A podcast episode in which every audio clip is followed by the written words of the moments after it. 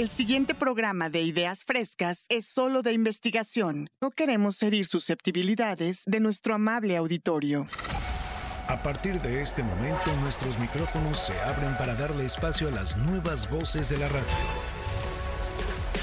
La de los alumnos del Centro de Capacitación MBS. Síguenos en Facebook y Twitter. Centro MBS. Esto es Ideas Frescas. Comenzamos. MBS 102.5. MBS Noticias 102.5, ¿cómo están? Yo soy Frida Sariñana, estás en Ideas Frescas y estamos por supuesto con todos los alumnos, las nuevas voces de la radio.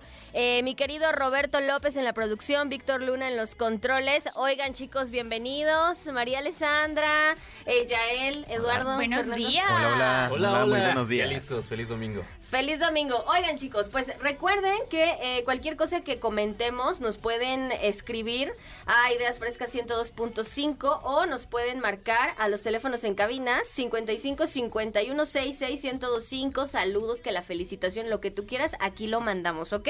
Vamos a empezar bien este dominguito delicioso con lo más viral, mi Roberto.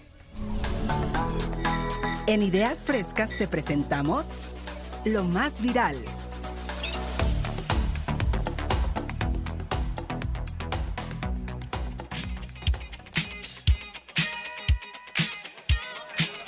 María Plaza, bienvenida a Ideas Frescas. Platícanos lo más viral. Muchas gracias, feliz domingo. Bueno, esto dice así. Joven llora al perderse concierto de Taylor Swift por ir de viaje a París. Una joven se volvió viral en redes sociales tras compartir un video llorando porque se perdió el concierto de Taylor Swift en Ciudad de México. Pues ese día, ese mismo día tenía que tomar su vuelo nada más y nada menos a la ciudad de París, la ciudad del amor. Pero me imagino que lo perdió desde la primera fecha, ¿no? Porque tiene cuatro fechas. Sí, aquí. su papá le dijo, ¿sabes qué? Nos vamos de vacaciones a París. Te vas a perder el concierto. Qué dolor, ¿no? Sí, yo, bueno, quisiera yo perderme el yo concierto quisiera por tener ese tipo de problemas, ¿no? Yo Llorar también. te vas a París. Llorar en París. Qué maravilla. Me parece de maravilloso. Bueno, y otra, la polémica también con Yaritza y su esencia sigue, porque esto eh, tiene tela que cortar. Pues tras la polémica de la comida, le sacaron, sacaron una canción que dice Chicken Nuggets. Y es que el hate se les, les llovió y tras asegurar que no les gustaba el sazón mexicano, especialmente el picante, bueno, pues aunado a considerar que era mejor el sabor de Washington, eh, tales señalamientos les valieron decenas de ataques y ahora hasta tienen una canción de eso. ¿Qué les parece? La verdad es que sí estuvo fuerte esa situación. Perdieron millones de seguidores y además, eh, bueno, que también salieron a, según disculparse, pero fue más una cuestión de, es que no me apoyan los mexicanos, me, me gusta el chicken nugget, ¿no? Sí, No, qué horror, qué horror, y qué se horror. victimizaron. Y yo que no soy de acá, me encanta la comida mexicana. Sí. Ya los bajaron del arre, de hecho. ¿Sí? sí, también, ya, los bajaron de todo. Pues Hermanos, es que eso no se El público hace. mexicano es un público que no perdona. Sí, no, es ya muy leal. Tenemos la, la experiencia con Tiziano Ferro. Entonces, difícilmente van a salir de esto. Sí. ¿Qué más? Oigan, adivinen qué, ¿saben que Costco hace unos pasteles deliciosos? Y pues hay mucha gente, muchos socios que van y compran, pero de a montones. Porque pues los revenden en otros lados. Adivina, pues Costco va a frenar eh, la reventa de pasteles. Ahora solo van a poder eh, pedir dos pasteles y alrededor de tres pies en Costco. Eso es, aplica para todas las sucursales Y por persona. por persona. O sea, Es si antes tú te llevabas sí. de 10 a 15 a 20, yo he visto, porque he ido, gente que se lleva todo un carrito entero con pies y pasteles. Ahora no, mis amigos. Les Sí. va a tocar emprender y aprender a cocinar. Sí, ¿eh? Porque sí, de plano eran como eh, lo que se ocupaba para poder irte de viaje, de intercambio Sí. en las escuelas. Era típico, era costumbre, ya era parte prácticamente de la escuela, ¿no? Sí, yo, ¿Les yo- tocó? yo creo que toman esta Mm. medida también porque a veces gente, pues, como tú, como yo, iba a, com- a comprar su pastelito, no sé, de, de queso con frambuesa y no había. Ajá. Otra, eh, en otras noticias, no tan agradables, el cantante Miguel Bosé sufrió un asalto en, aquí en su casa de Ciudad de México. El pasado viernes por la noche, un comando de nada más y nada menos de 10 sujetos armados irrumpió en su domicilio y pues lo asaltaron. estuvieron dos horas atados, se llevaron casi todas sus, sus pertenencias, incluyendo su vehículo, señores. Ay, no, Qué experiencia tan desagradable. Sí, súper mal. Mm. Pobrecito. Imagínense ahí en, en- en tu casa, dos horas, maniatado, 10 personas armadas apuntándote sin saber qué hacer. Y, y es que cuando se meten a tu casa a robar, o sea, obviamente es una tragedia, está súper feo. Pero súmale que te, que te amarran y que te toca ver y que seguramente hubo violencia, quedas traumado. O sea, sí está muy, muy cañón. Y con toda tu familia, o sea, tus Sí, hijos, sí. tu esposa. Sí, porque al final de cuentas te, te terminas preocupando más, o sea, independientemente de lo material. Yo creo que tu preocupación se va hacia que no me vayan a hacer nada a mí o a mi familia. Sí, no, y yo creo que en esos casos de verdad, o sea, nada, nada vale absolutamente tu vida, Sí, nada. exacto. Entonces, si, si te toca pasar por una un incidente así de desafortunado, yo creo que lo mejor es, pues ya, ceder, ¿no? Sí, nada claro, vale tu vida ni la de tu familia. Y en su caso que no tenía mucho de salir, salir con estas noticias está más complicado, ¿no? Sí, sí, totalmente. Muy complicado. Eh, bueno, pues vamos con murales y arte urbano, ¿les parece bien?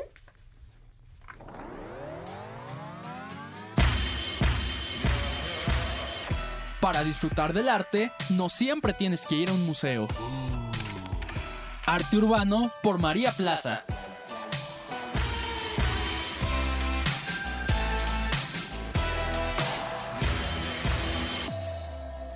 Oigan, pues ahora sí, vamos a ver, porque ¿sabes qué, María Plaza? Yo creo que en la Ciudad de México a veces hay cosas tan bonitas que pasamos incluso frente a esas cosas bonitas y no nos damos cuenta, hasta no para lo fotos. notamos, no, ¿no? lo notamos, claro que sí. Mira, el street art a mí me fascina porque es más que un elemento de estética urbana, es una herramienta de comunicación que te permite, y bueno, le permite a los, a los artistas transmitir un mensaje y dice más sobre la sociedad, sobre la política. Este, el arte urbano también, pues, su objetivo es sorprender a los espectadores con un mensaje revolucionario y crítico.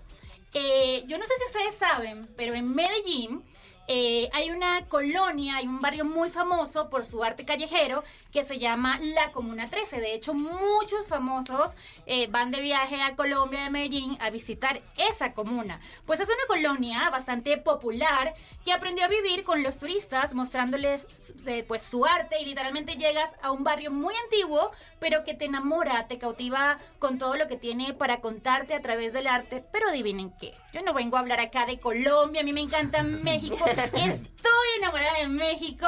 Y aquí en México, pues nosotros los chilangos, y digo chilangos porque ya yo soy mexicana. Ya, ya. Se le escucha, se le escucha, se le escucha. de Bueno, bueno, acá? ahí voy, ahí voy. Ya cuatro años. y No, sí, medio, ya, ya, sí, ya, ya, sí, sí, ya, ya, ya. ya.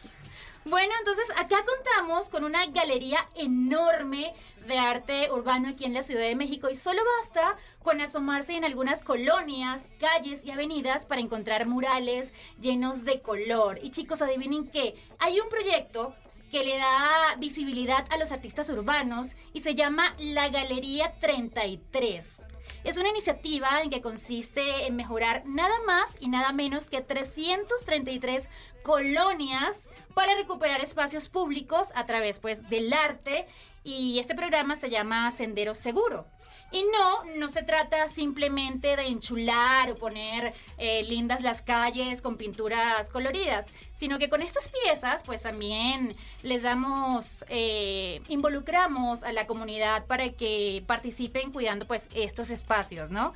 Este, esta galería de arte 33 reúne nada más y nada menos que más de 150 murales realizados pues en diferentes espacios de la ciudad. Y bueno, yo te voy a decir más o menos dónde puedes eh, pues verlos, porque eso está regadito por toda Ciudad de México, ¿no? Bueno, tú puedes ir a Eje Central, los puedes, eh, pues ahí hay uno muy famoso en Chapultepec, en el puente vehicular de Emiliano Zapata, en Plutarco Elías Calles, en Calzada Camarones, en la, en la avenida del Gran Canal, eh, también en Diagonal 20 de noviembre. Hay algunas piezas, y voy a, voy a mencionar acá algunos artistas porque sí me parece importante darle reconocimiento. Entre ellos se encuentran jóvenes como Diego Celaya, Ramsteco, Mestizo, hay uno que dice Memen. A todos, todos ellos plasman pues su arte a través de todas las calles de Ciudad de México. Pero hay unos que a través de la historia pues se han hecho muy muy famosos. ¿Ustedes saben de qué se trata? No, a ver. No, lo han- a ver. yo creo que sí lo han visto, pero quizá no lo, no lo reconocen. Sí, yo Mira, creo que si vemos una ser, imagen, es más, es, hay ah, esto sí lo uno hemos que se llama Casqui, que está ubicado en la esquina de Álvaro Obregón e Insurgentes y representa pues la caída del hombre y su ambición por la, su- por la soberbia. Hay otro que está situado en los edificios de la unidad habitacional de Tlate- Tlatelolco y muestra una, tipografía única y misteriosa que, me- que mezcla por distintos elementos y culturas, ¿no? Y hay otro muy famoso que yo creo que ustedes sí lo conocen porque está ubicado en el bosque de Chapultepec y es de Diego Rivera. Ah, bueno. ¿Le eh, suena? Mm, bueno. Por ahí en la segunda Diego Rivera, creo Sí. que me suena ese nombre. No lo ubico. Oigan, chicos, ¿ustedes qué piensan si yo les diría que podemos hacer lo mismo que en Medellín, pero aquí en Ciudad de México? Ah, caray.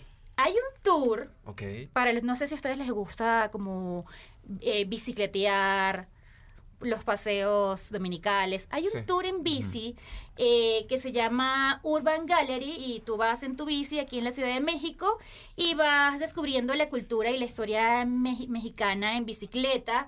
Este, son grupos pequeños y te puedes unir pues tú a la experiencia y pasas por distintas colonias como la Roma, la Condesa, la Colonia Obrera y cada ubicación te va a representar un estilo de arte diferente y pues ahí te inspiras, puedes tomarte fotos, también te dan como un refrigerio, unos taquitos y ellos se adaptan por las menos. Si tú, si tú, por ejemplo, tienes una dieta específica, no sé, soy vegana, pues ellos te llevan a un rinconcito de esas colonias donde tú puedes, aparte de disfrutar el, el arte, comerte un taquito vegano O- o un taquito con todo. Oye, ¿y está especialmente diseñado el, el tour como para ver arte urbano? O sea, es Sí. específicamente para esto. Sí, claro, ellos Ah, ok. van por todas la las calles de la Ciudad de México, en estas colonias donde hay arte urbano eh, muy llamativo y significativo para esas colonias, vaya, y te puedes tomar tu foto, puedes interactua- interactuar, haces hasta tu grupo de nuevos amigos ok. que les encanta el arte y la fotografía. Sí, y también bueno, eso- creo que son buenas oportunidades para ser amigos con Exacto. intereses afines. Cada gusto nos une. ¿Cómo podemos encontrar esos, esos viajes?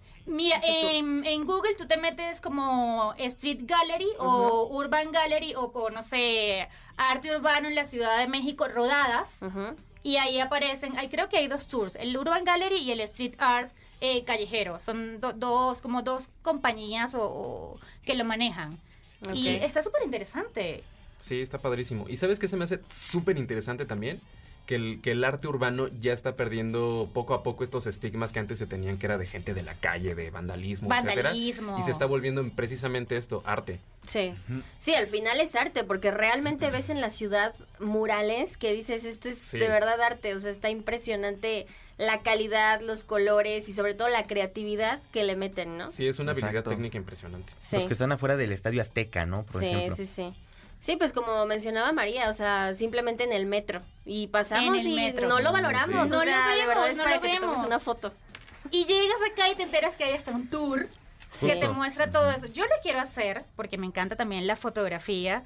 Y bueno, ¿por qué no tomarme fotos en, en cada rinconcito mexicano? Me encanta, me Claro. encanta. Y más en nuestro país que tiene un gran historial de, de muralistas como Diego Rivera, como Siqueiros, y ahora se, se transforma a- hacia otro ámbito, pero sigue igual de impresionante. Así es. María, ¿cómo te podemos encontrar en redes sociales? Arroba Malexa89 en Instagram. Ok, para que nos des más información, ¿te parece? Claro, ahí nos estamos comunicando, estamos interactuando, claro que sí, síganme. Maravilloso. Oigan, pues nosotros continuamos en Ideas Frescas 102.5. Recuerden, si quieren un saludo, una felicitación, comentar lo que estamos platicando, nos pueden marcar en este momento a los teléfonos en cabina 55 51 66 1025 y listo, ¿ok? Aquí te atendemos, te escuchamos y te mandamos tu saludote.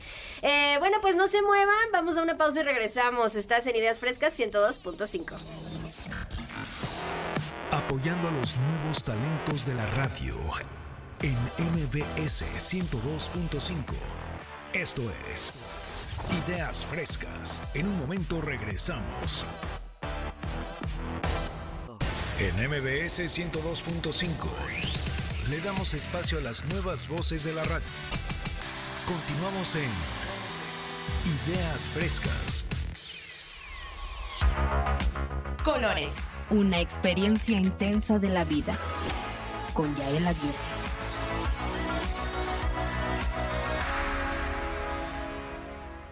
Ideas frescas 102.5. En este momento estamos escuchando a Michael Jackson con Black or White. Gran tema. Son las 8 con 18 minutos. Ustedes díganos por favor qué andan haciendo. Ya nos sintonizan. Si quieren comentar algo con respecto a lo que estamos hablando, 55 51 66 1025. Aquí te mandamos tu saludo y platicamos. ¿Te parece bien? Bueno, pues llegó el momento de los colores, Yael. Bienvenido a Ideas Frescas. No, muchas gracias. Un honor de nuevo estar aquí en- en este programa a todo el público. Y sí, hablando del tema anterior, que los que fueron los murales, fue un tema muy interesante, Ujú. del tema de los colores y todo eso. Literal, este tipo de temas también como que pasan muy desapercibido, porque de una u otra forma, este... Venimos de una... El significado de los colores ha sido muy, impo- muy importante en la vida de muchos, incluyendo desde la cultura oriental hasta la occidental. Cómo han caracterizado los colores como por ejemplo el verde con la esperanza, el rojo con el amor, la pasión, etcétera hasta tal punto de que nosotros, com- por parte de Occidente, ya estamos como tomando esa parte del oriental para aplicarlo en nuestras vidas e incluso en la vida de, eh, ahora sí que como tal, en lo que hacemos en negocios, en trabajos, este, en otras, en otras cosas, incluso en vestimenta. Por ejemplo, el rojo como tal es color de la pasión por excelencia. Sí. Pero ¿a que no sabían que también es el color que también da apetito? Sí. Justo. Por ejemplo, podemos hablar de, vari- de varias empresas de comida rápida, ham- hamburguesas, pizzas. Su logotipo, ¿qué Ah, color trae? siempre incluye el rojo. Siempre incluye el rojo. La mayoría es el rojo. Oye, Y de hecho, entre más rojo, más hambre, ¿no? Exactamente. Oye, entonces Sí, si me meto como a uno de esos cuartos que antes se usaban para revelar fotos, ¿voy a salir con hambre? Más o menos. hambre de fotografía. Hambre de Ah. foto, hambre de arte. Es- pero en sí como eh, pero en sí, este también se mucho se usan para elegirlo como vestimenta, este para que esa forma de como que un también un sentimiento de optimismo, un, sen- un sentimiento que dices, ah, de confianza, etcétera. El rojo. El, el rojo, exactamente. Pero también tenemos su contraparte, el azul. Todos hemos visto esta marca de gaseosas que están luchando una contra otra, la marca azul contra Sí. la marca Rojo, roja. claro. Azul, claro. Esto, esto ha sido por igual por varias ideologías que tienen con el con este color, el azul, que igual es un claro optimismo, porque si también nos basamos de nuevo en el color rojo, ¿en qué se usa más el color rojo? En señales. La más Peligro, famosa como tal es este el semáforo rojo, Claro. en la cual puede signi- significar un impedimento. En caso del azul, da la otra contraparte, de que, ah, no te preocupes, el azul te, te va a dar esto, tú puedes seguir como tal, igual con el color verde.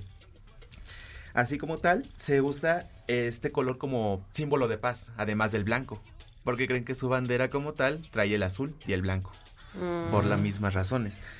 Es muy buena opción para habitaciones y estructuras porque da da lo mismo, da ese ambiente de que estás en un lugar seguro, estás en, un- en tu propia burbuja en la cual este, sientes que nadie te va a hacer daño. Pero además, este, pero en el espacio negativo también hay cosas, por, por desgracia, que son negativas. El azul, por ejemplo, significa la tristeza. Oh, Lo hemos visto en un personaje de animación Sí. con el mismo nombre. Tal cual. Sí. Eso nos da melancolía, este, incluso hasta, hasta dolor.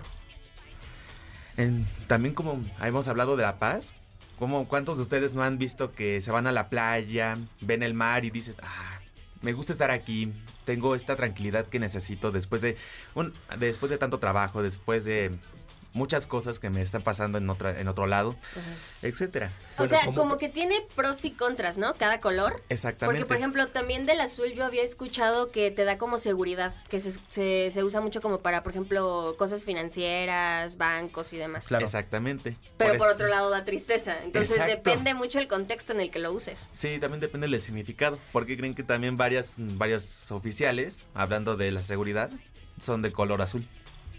Es por eso mismo. Claro. Digo, y también el azul tiene sus distintas tonalidades. Tonalidades. O sea, es Exacto. lo mismo un azul rey que un azul cielo. Cielo. que un Exacto. azul, eh, Exacto. oscuro. En caso de las tonalidades, podemos decir que el azul rey, el más fuerte de los azules, es el que da más impotencia. El- Exacto. y es- por ejemplo, por eso el más clarito es el del personaje de la película. Ajá, ¿no? porque Claro. es lo que te da como que melancolía. Lo podemos dividir por escalas técnicamente. Pero en sí, como, pero en sí pasemos a otro color, el naranja. Ese como tal es un color alegre que expresa este movimiento. Exactamente, al- algo así como tú, mi querido Eddie. Y sí, literal, este Cuando yo estuve en una época un poco difícil, eh, varios psicólogos en los que he estado me recomiendan este color, el naranja, porque es uno de los más alegres. Cosa rara porque igual este personaje, que es del mismo nombre Alegría, no usa este color. No. Usa Era otros. verde, ¿no? Era verde, Sí. amarillo y azul. Cosa extraña. Una combinación rara. Exacto. Entonces, como esa, um, como sí, me encontré con una parte, algo interesante, es un símbolo, es un círculo de colores. Te da como que un color en específico, depende de tu estado de ánimo, y lo que tienes que hacer es seguir a la contraparte. La contraparte del naranja es el azul, Ok. dando ese... Y Bueno, en sí- e- es que en sí el naranja es un tanto similar al rojo, ¿no? exacto. Sí, son como de tonalidades similares. Es una combinación entre amarillo y rojo. Sí. El, rojo como da el amor, pero también el amarillo da como tal esa parte de, de alegría. Por eso mismo el amarillo de este personaje. Una buena fusión. Exacto. Y ahora vamos, ya, pero eso sí, también el color naranja representa varias señales, para el lado negativo, que es este como una tipo advertencia, pero no tan fuerte, no tan este, no tan seria se podrá decirse. En sí como tal, ahora vamos con el amarillo, aprovechando que estamos hablando de la combinación del rojo y amarillo, pues el amarillo es asociado directamente con el sol, una de las energías como que más grandes de lo que tenemos ahorita en el mundo. Esta como, esta como tal, el amarillo es fuente de sabiduría y energía, pero también hace referencia a la inteligencia. Por ejemplo, pintar una habitación, este se dice que ayuda a la concentración. Y sí tiene mucha razón. Varias de las escuelas, este, creo que te están pintadas de amarillo e incluso de azul, dando ese ese entorno en la cual se pueden concentrar más los jóvenes, los niños, etcétera, y también da esa esa tonalidad de alegría, como ya lo hemos mencionado anteriormente, porque creen que varios de los autobuses escolares son amarillos. Sí, es cierto. Justo. Apláquense, apláquense. Pero también se asocia mucho con la diversión y el ocio. Ok. O sea, cosas muy interesantes, pero de igual manera depende de la tonalidad de, de cada uno de los colores. Yo, yo, por ejemplo, había visto que en, en el caso de las luces, si utilizas una luz amarilla que eh, en todo caso se le llama luz cálida, esta te ayuda a estar relajado y también como a, a- a- a que te desconectes de ciertas cosas. Por eso te dicen que en tu casa no uses luz blanca, luz eh, Ajá, luz. como Cálida. de oficina, que lo que debes de usar es luz cálida para que puedas relajarte y estar como, como más en casa. Modo Ajá, zen. más concentrada, más en tu entorno que estés seguro. Pero ahora hablemos de uno de mis colores favoritos, que de hecho lo estoy vistiendo ahorita, el negro. Ok. Ay, Dios mío. El negro. Por el eso te recomiendan el naranja ya. No, porque si no usaría azul también. no, pero sí, el negro simboliza muchas cosas. Muchos lo han, lo han- asociado con la oscuridad, con la muerte, melancolía te incluso, conjunto con el azul, etcétera. Pero en otras culturas lo han, lo han hecho como un pose de elegancia. Por ejemplo, si lo combinamos con el dorado, sería un significado de lujo. Claro. Lo hemos visto en varias marcas e incluso en varios autos. De hecho, un coche negro es de mucha elegancia. Pero yo creo que negro y blanco, ¿no? El blanco, el el, blan- blanco, pero un coche me encanta. El blanco en sí como tal ha sido, el blanco, en, en especial el blanco y negro ha sido como que el punto clave para que otros colores también resalten. Claro. Esto ha sido una combinación muy, e- muy extravagante, pero a la vez ha sido muy satisfactoria, en especial para varios usuarios que han consumido marcas o incluso han comprado productos que tienen este tipo de colores, ya sea negro con azul, negro con blanco, negro con rojo. Llama mucho la atención porque al fin y al cabo, a pesar de que el negro puede ser la base, hace que los demás colores resalten. Sí. Y eso hace que dé como que un ento- este un sentimiento de, oye, me gusta, pero a la vez me veo bien. Sí. Pues bien dicen que, que a la hora de vestirse el negro es un color que combina con todo. O sea, Justo. Sí. es de base que tengas unos tenis negros o blancos. Sí, es, es, sí es básico. sí es básico, pero yo también iba a mencionar que es bien importante también eh, checar la colorimetría en, en cada Ah, sí. persona, ¿no? Porque a veces, por ejemplo, yo usaba mucho negro y de pronto me decían, oye, es que con blanco te ves muy bien. Ent- o sea, como resaltas más, ¿no? Entonces depende Exactamente. mucho, depende de la Sí, situación. es que las personas por nuestro color de piel, por nuestros ojos, nuestros labios, depende un montón de eso para que ciertos colores en la ropa y en los accesorios se nos vean bien. Ajá. Justo. Y fíjense, hablando, de- además, hablando del negro, ahorita que ya Frida dije, ah, pues vamos con este color, el verde. El verde de la esperanza. Madre mía. Que se dice que es de mala suerte. El Yo color tengo- de la vida. No. Sí, de hecho, hay una leyenda urbana que dice que el verde no se tiene que ocupar en camerinos, porque supuestamente falleces. Ay, sí. no. Exacto, No, qué miedo. exacto. Por Sí. eso muchos la, la- se usan con eso, pero con la vida, exactamente. lo asocian con la vida, con la esperanza, con la naturaleza, pero también con un signo de repudio. También este personaje, que se llama Desagrado, Sí. Tiene el color verde. Ah, sí. Por, lo mis- por las mismas razones. Es el- verde como tal, igual por las mismas tonalidades. El verde más fuerte, por ejemplo, como lo es el brócoli. Muchos niños, ¿qué hacen?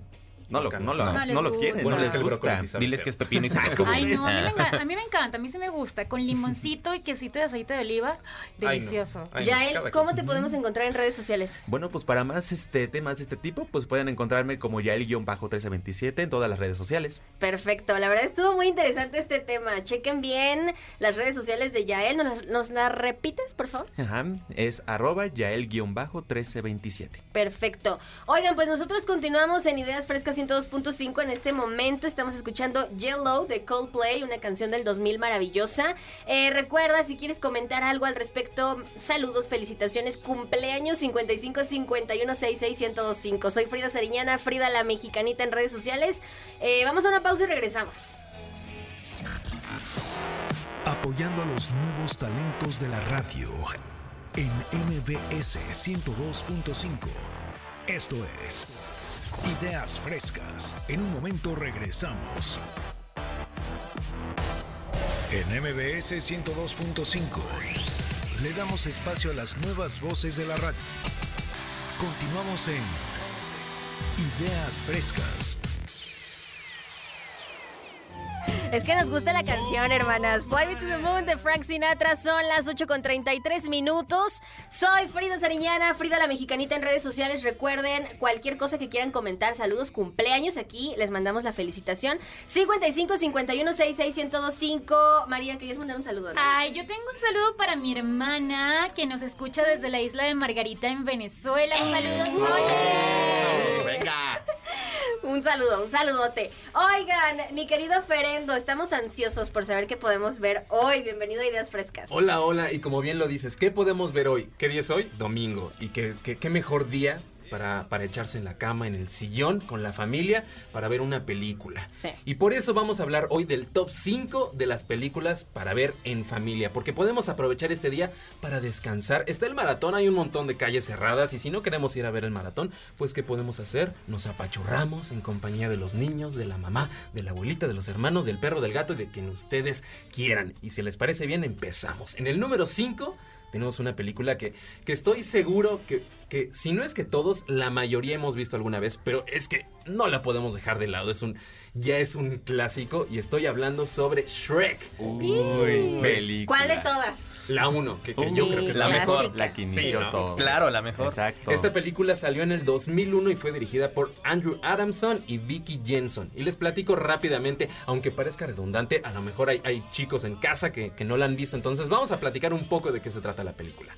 Tenemos un ogro gruñón, muy, muy gruñón, que vive en, en su pantano, que de repente se ve invadido por un montón de seres de cuentos. Estamos hablando de los tres cochinitos, de Caperucita Roja, de princesas y demás. Entonces invaden su pantano y pues este ogro, Shrek, se enoja y, quiere expulsarlos y, está así súper, súper enfadado. Entonces va a negociar con el rey, con Lord Farquaad, eh, para que expulse a todos estos seres de su pantano. Y la negociación se trata de que Shrek debe rescatar a una princesa encerrada en un castillo que se llama Fiona.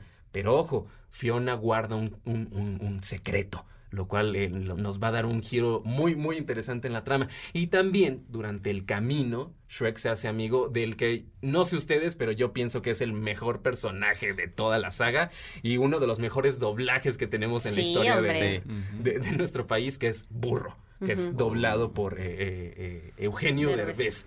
Y esta película la puede ver toda la familia y, y- y es, y algo muy cool que pasa con esta eh, película es que tiene un montón de chistes que podemos entender los grandes, eh, los medianos y los chicos. O sea, hay cosas que, que nos van a dar risa a nosotros que a lo mejor entendemos por nuestra edad, el doble sentido y cosas más de adultos. Y también tiene chistes más simples y sencillos para los niños. Y es una película que tiene un legado impresionante, ¿ok? O sea, salió hace más de 20 años y podemos seguir ¿Qué, viendo... qué? Más de 20. Sí, Ya. sí, ya duele que, que- que a lo mejor 22 la fuimos a ver de niños al cine, pero ya, ya tiene más de 20 años Shrek. Y además es la 2001. vieja confiable, ¿no? Cuando ves una película de terror, después pones Shrek Sí. y ya te regresas Quiero ver caricaturas. Sí, y ahora que mencionas terror, nos vamos con la película 4, en el top 4, que mm, es difícil de catalogar, podríamos decir que es de terror, podríamos decir que es de comedia, de suspenso, o, o incluso que es una película navideña. Y estamos hablando de Gremlins. Nos vamos ya casi no. 40 años atrás, es de 1984 y fue dirigida por Joe Dante. Esta película se trata de un chico, un adolescente que se llama eh, Billy Peltzer, quien recibe un re- de regalo de Navidad un ser muy bonito, pequeñito. eh, digo, Como lo han de conocer, es Sí, de muy hecho. famoso. en la- en- Adorable. un don, un don justo, de yo creo que esa es la palabra que lo define, adorable. Es un, un- un- un ser así chiquitito eh, al cual llama Gizmo. Pero este no es un animalito ni nada por el estilo. Es un ser eh, mágico porque su papá se lo regala obteniéndolo de un, de un callejón así de forma muy misteriosa y es mágico. Y la persona que se lo vende le advierte, le dice, no puedes hacer tres cosas con este pequeño ser. Que es no lo puedes exponer a la luz solar, a la luz del día, no lo puedes mojar y no puede comer después de la medianoche.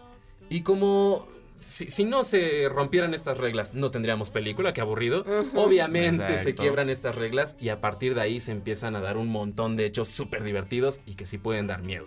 Porque eh, eh, lo que pasa cuando rompen estas reglas es que el pequeño gizmo se empieza a multiplicar, pero no precisamente en, en estos monitos adorables y bonitos, sino en seres terroríficos que empiezan a hacer un montón de travesuras en la ciudad, los cuales son los gremlins. Al, ojo, a los niños sí puede que les dé un poquito de miedo, o sea, nada del otro mundo, tampoco van a ver así la película más espeluznante de la vida, Pe- pero a los niños puede que sí los saque un poquito de onda, pero de ahí en fuera es una película súper divertida que ya es un clásico. Yo siempre la veo en, la en- en las navidades, por- porque sí tiene como que Como que ese toque. este toque navideño. Pero eh, siempre es un buen día para ver Gremlins. Yo siempre lo digo. Gremlins es para todo el año, para divertirse, para tener miedo y para lo que sea. Eso es Gremlins. Y nos vamos al número 3 con una película un tanto distinta que a lo mejor no es tan conocida o, o- o- o más bien se sale como un poco de la tendencia. Y estoy hablando sobre Isla de Perros de Wes Anderson que se estrenó en el 2018. ¿La conocen? Mm, No me suena. Hace mucho la vi. No, Es que, yo no bueno, lo desconozco. A, a- a veces a este director Wes Anderson se le asocia mucho con, con películas como de arte y como de... Más profundas, ¿no? Ajá. Y, y sí, pero, pero en, en esta película no deja de ser una, un, film muy divertido para toda la familia y que nos, sobre todo nos hace reflexionar y nos deja mensajes muy, muy bonitos. Se trata de, de un futuro distópico en el país eh, de Japón, donde a los perros se les detecta una supuesta gripe que se empieza a esparcir y por miedo a que eh, esta gripe se propague entre los humanos, a todos los perros, sin excepción alguna, los deportan a una isla. Y es una isla donde se van los desechos. De hecho, la, la- la isla se llama Isla de Basura. Entonces, Ah. imagínense las condiciones en las que terminan los perros por una supuesta gripe. Que bueno, a lo mejor eh, eh, es un tema susceptible, ¿no? Porque tenemos ahí un, un caso reciente eh, que Ay. nos pasó en el mundo, ¿verdad? Sí.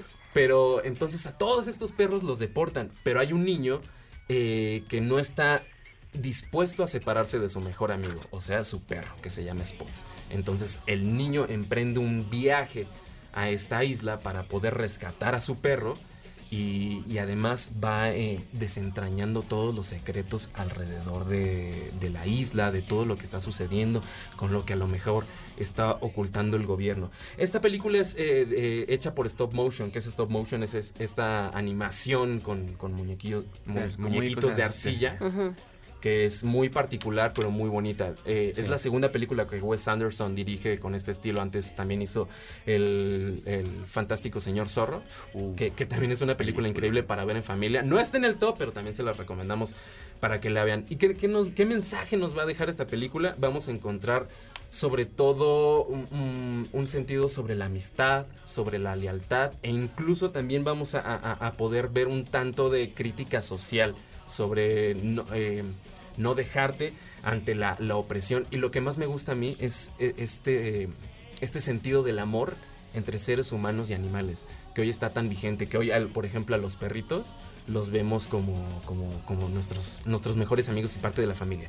En el número 2 tenemos una película más reciente, esta viene del, del año de 2017 y se llama Extraordinario o Wonder, como también se le conoció en muchos lados. eh, por su nombre está muy buena. Muy bonita. Sí, esta fue dirigida por Stephen Chbosky y trata de un niño con una deformidad facial que durante toda su infancia no pudo asistir a la escuela por, por, Por temor a que le hicieran eso, ¿no? por temor y por además, eh, además por cuestiones médicas de que estaba en constantes cirugías y no podía. Entonces, pues se, se- se ve limitado hasta que llega el, el- el momento en el que ya tiene que asistir a una, a una escuela pública. Y pues ya se imaginarán lo que va a suceder a esa edad, que los niños lle- llegan a ser muy crueles. Sí. Y pues ahí vamos a, a- a- a- a tener mensajes muy fuertes sobre, sobre la aceptación, sobre los desafíos emocionales ante un nuevo entorno.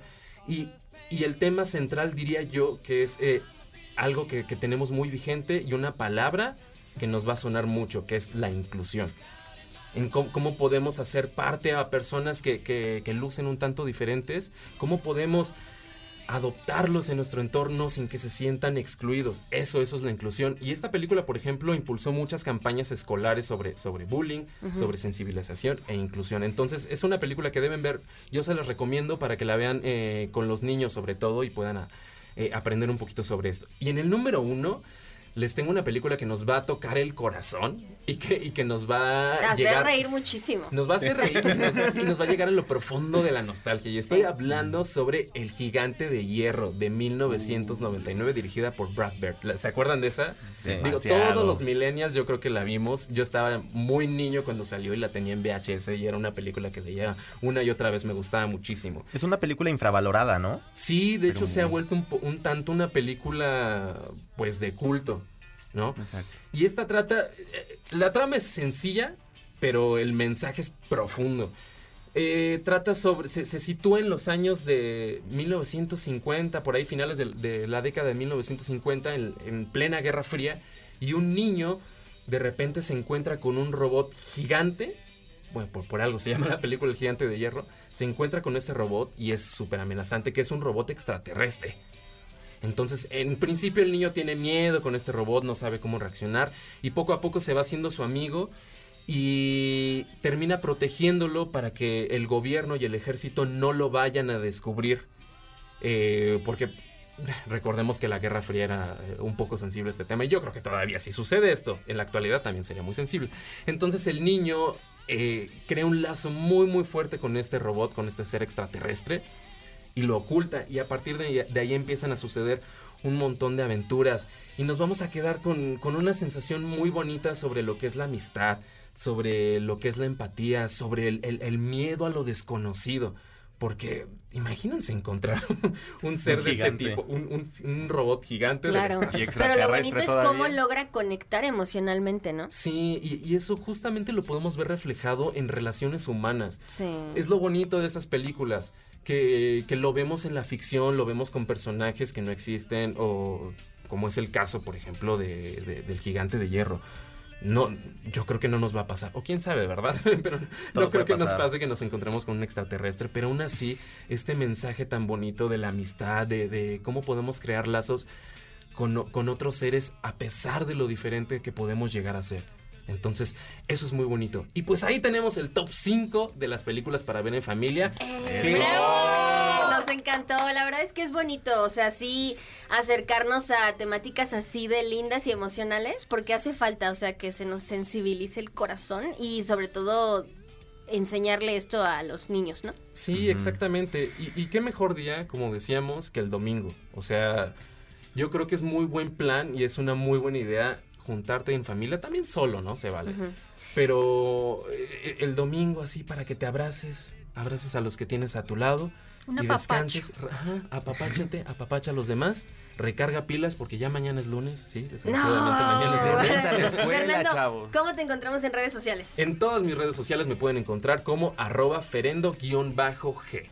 Perfecto, muy bien, pues ahí nos puedes dar más información. Muchísimas gracias, Fernando. Eh, recuerden, señores, lo prometido, no sé si lo mencioné, pero se los menciono en este momento. Tenemos premios Pases dobles para Queens of Rock, ¿ok? Es el espectáculo en vivo en el que seis poderosísimos cantantes te llevarán por un viaje musical a las últimas décadas del rock, interpretando canciones de Bon Jovi, The Rolling Stones, Led Zeppelin y más. La cita es este 31 de agosto a las 10 de la noche en el Centro Cultural Teatro 2.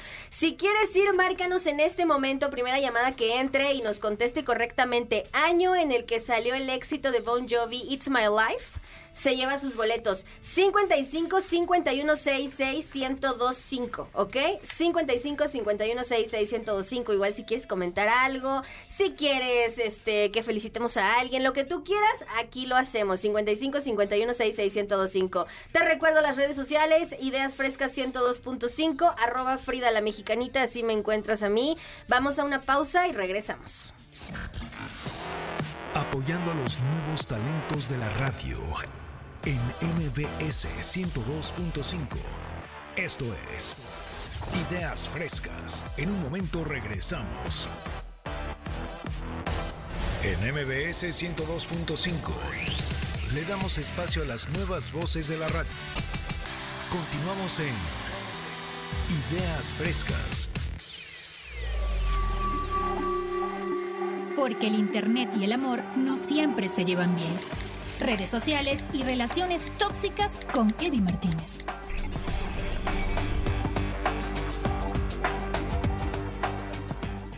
Regresamos a este su programa dominical Ideas Frescas con los alumnos del Centro de Capacitación. Oigan, tenemos este tema que está eh, candente. Eh, es un tema que discutíamos, no es, no es algo que puedas programar, que lo vamos a discutir a las 9 de la mañana, a las 10 de la mañana, a la 1 de la mañana. Si tú, si yo no puedo dormir, tú tampoco puedes dormir. A ver, Eddie, cuéntanos, relaciones tóxicas. Todos hemos pasado por esto en algún momento. Es nuestro evento canónico es el pan de cada día, ¿no? Yo creo que todos hemos vivido una relación tóxica, pero sobre todo ligado a las redes sociales. Ustedes han tenido una, mínimo una relación tóxica, supongo, ¿no? Todas. Y cada... No, no, ¿De qué hablas, amigo? ¿Qué es eso?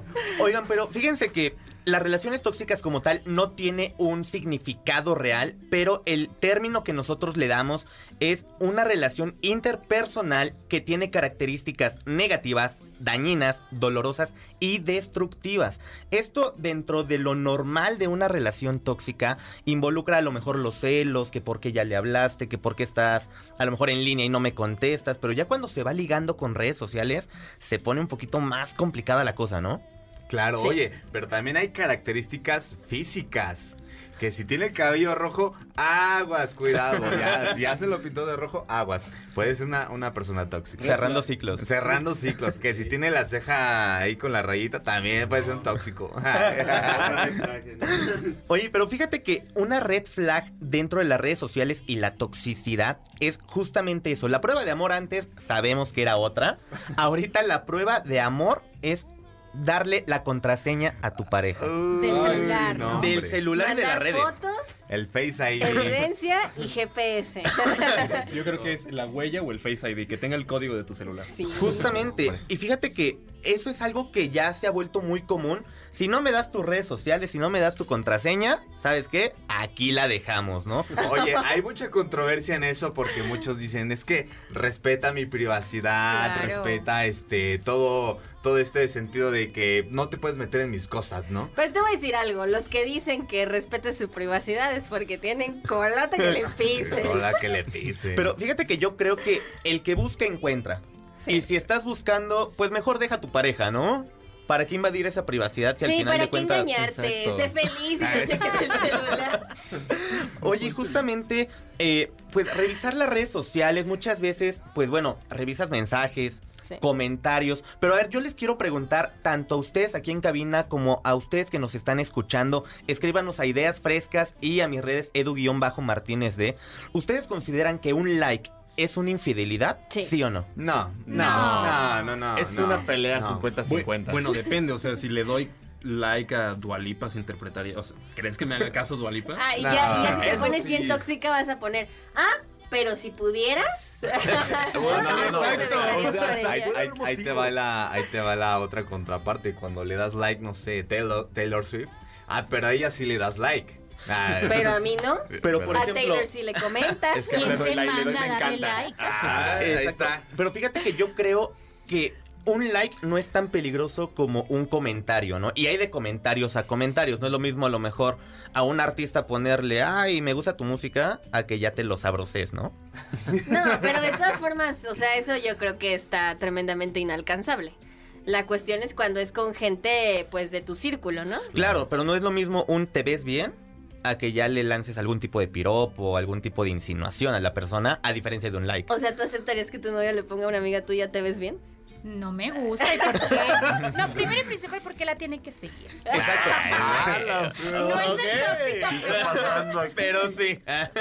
Oigan, pero por otro lado también el problema ha sido recientemente el WhatsApp. Que Sí. regularmente estás contestando un mensaje, la persona echa ojo y te la arma, pero de jamón sin saber el contexto.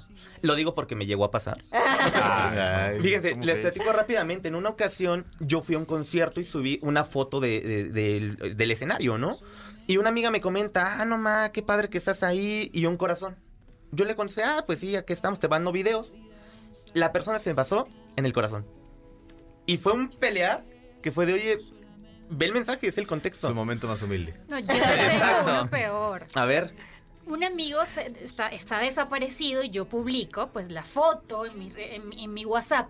Pues para darle difusión, para ayudar, por si lo han visto. Y en ese momento yo había peleado pues con mi novio. No, que qué, tú tan preocupada por él y yo aquí yo. "Ah, Es, un una amigo". persona desaparecida. No es que le estoy echando a los perros. Ay, no. No, y es que justamente es eso.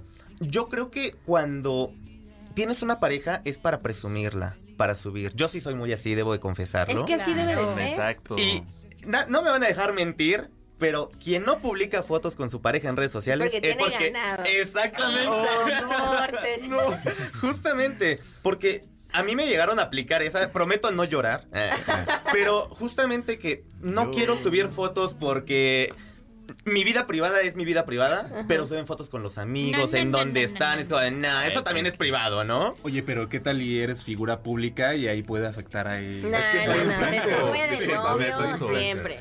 Exacto. Tengo 300 seguidores, pero soy influencer. Tengo dos. Conozco Usted, varios. usted no es una moto robada para que lo estén escondiendo, Exacto. señor. Exacto. Justamente. Yo sí soy mucho de presumir a mis parejas y todo, pero buscas esa re- reciprocidad, Sí, claro. ¿no? Ajá, Y pues, si no la hay, pues Y te quedabas como payasito, ¿no? Así de que etiquetar y ya. Ahí te Uy, quedabas. si ahí le soy. contara la historia. No voy a ventilar nombres, pero de que Bueno. terminé mi relación a los tres días ya estaba saliendo con alguien más ella, entonces. Hermana, estaba saliendo desde antes la bueno. chica, ¿eh? Ahí ya y encerrado, me la ¿eh? mandas. Eran varios pasajeros en ese avión. No, hombre, si te contara, ¿no? Era Yo era la vaca número 326. Yo creo que esto se va a terminar eh, eh, en terapia grupal. ¿eh?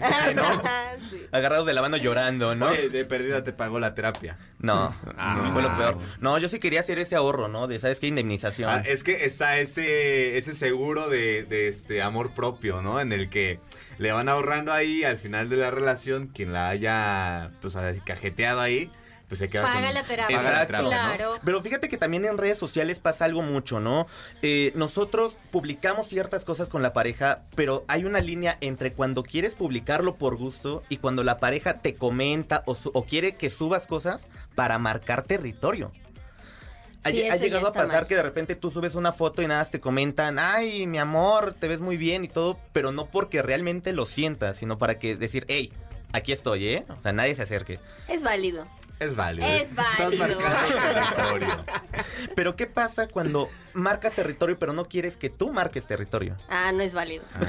Ahí sí, ahí el problema. Siempre hay ¿no? re- reciprocidad. Una vez eh, una amiga me comentó que tuvo una relación como de 8 años y en redes sociales nunca se siguieron, o sea, en, en Facebook, ni en Instagram, en nada. Entonces yo decía, oh, o sea, creo que estaban en...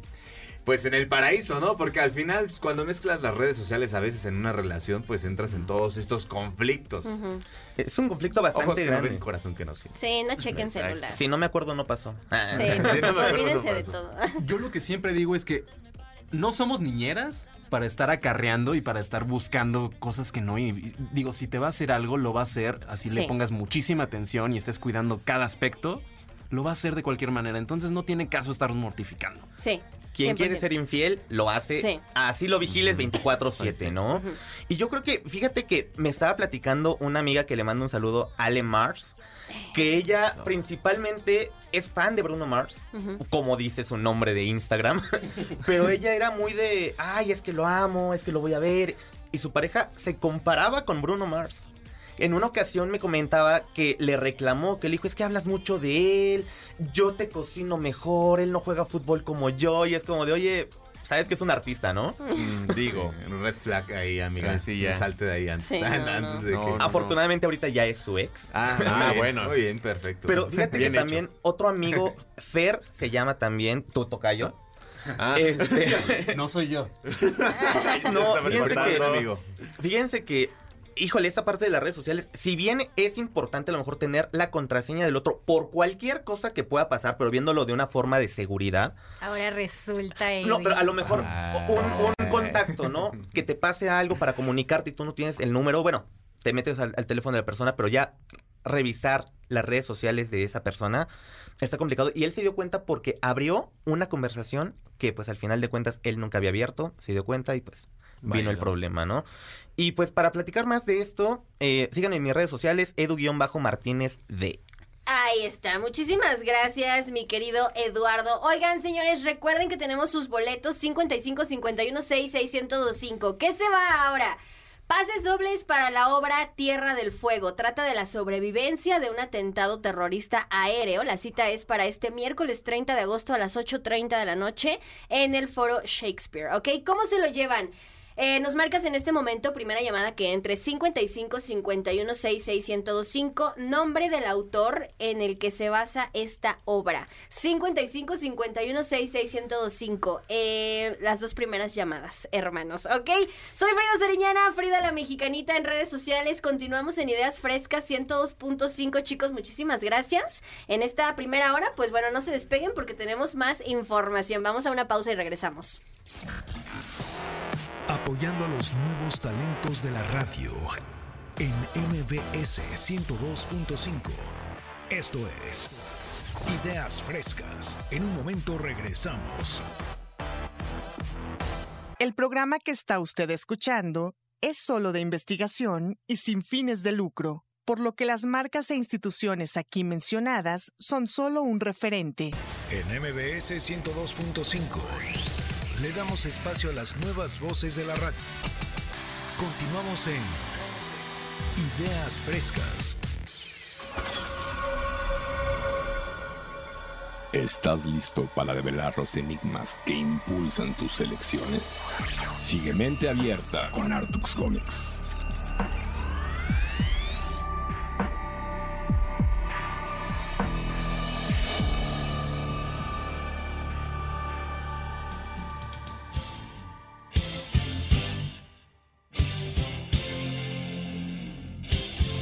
Domingo 27 de agosto, son las 9 con 6 minutos. Soy Frida Sariñana, Frida la Mexicanita en redes sociales. Estás en Ideas Frescas 102.5. Te recuerdo que las primeras dos llamadas que entren en este momento se llevan pases dobles para la obra eh, de teatro Tierra del Fuego. Trata de la sobrevivencia de un atentado terrorista aéreo, ¿ok? Es este miércoles 30 de agosto a las 8.30 de la noche en el foro Shakespeare. Tierra del Fuego, ¿cómo te los llevas? 55 51 66 1025 nos dices nombre del autor en el que se basa esta obra y listo, ya tienes tus boletos. 55 51 66 1025. Le quiero mandar un saludo a mi madre. ¡Eh! ¡Bravo! Aida Sariñana que me está escuchando en este momento. Ahora sí, mi querido Arthur, platícanos todo sobre neuromar- neuromarketing y sus secretos, lo que esconde. Ah, perfecto. Primero que nada, pues neuromarketing. eh, todos podemos entender que marketing es lo que es tratar de vender tu producto, un servicio. eh, pero cuando decimos neuro, eh, lo que tiene es una base científica y resultados, bueno, resultados demostrables. Todo esto se basa en lo que es este, la mente. Eh, se está estudiando cómo es que la persona, cómo lo- los, este, eh, los estímulos psicológicos también afectan a la persona para que tú puedas decidir o tomar una decisión por, pues justamente tu marca o, o lo que quieras comprar. Más que nada los impulsos para comprar eh, eh, algún producto. También eh, aquí también tenemos a, nuestro querido este que nu- nuestro psicólogo, ay, que también sabe de esto, pero eh, él nos, nos puede corroborar, que justamente eh, nosotros también en la vida diaria tenemos mucho, mucho de esto, que algo que nos queda claro, que yo debo de admitirlo, no sabía, no sabía que esto sucedía, pero en la vida diaria sí nos está pasando de que, por ejemplo, todos vamos a un centro comercial, eh, vamos a surtir despensa que al mercado o algo por el estilo. ¿Y qué es lo que sucede? Lo primero es agarrar el carrito. Pues siempre tiene un tamaño grande. Si a lo mejor íbamos nada más que a comprar, digamos, papel higiénico, pues a la mera hora al llevar este tu carrito grande, tienes ese impulso de decir, pues a lo mejor lo lleno más por el tamaño de que pues no se vea tan vacío. A veces es, es como un estilo TOC, por decirlo así. Eh, también tenemos el de que pues por algo ponen las canastas o, estos como eh, más lejos de- del alcance de, las personas que los carritos o lo que nos pasa a todos, las rueditas siempre están este, tambaleándose y se desliza hacia un lado o hacia otro lo que es este nuestros carritos. ¿Y eso para qué es? ¿Para qué, para qué creen que pueda servir? Porque sí, sí está manipulado eso. O sea, que el carrito no sirva. Ajá, que no sirva, que las rueditas O se sea, van hacia es- un lado o es hacia otro. intencional Es eso. intencional. ¿De verdad? Yo Ajá. Ah, cambio para de que te carritos como... detengas y veas más productos. Ma- Ajá, efectivamente. Pues lo que sucede es de que tú, por ejemplo, puedes ir a un pasillo y dices, voy directo a lo que voy a comprar. Pero no, esto se va hacia, hacia un lado del estante o hacia el otro y tienes que ver entonces No los otros puedo creerlo. productos. Ajá, eso me, me comentaba aquí nuestro, nuestro querido amigo que, que este que ya son algo que viene desde los 60, ¿no? Ya, ya son varias cosas, eh, son estrategias que se vienen utilizando desde hace ya muchísimo tiempo. Eh, estamos hablando 50, 60, 70 años. Pero la diferencia es que ahora, como bien lo mencionas, ya es un marco teórico muy sólido, que es el neuromarketing. Y antes lo hacían como una estrategia, pues nada más de venta, ¿no? De a ver si funciona, vamos a poner esto, vamos a hacer el otro.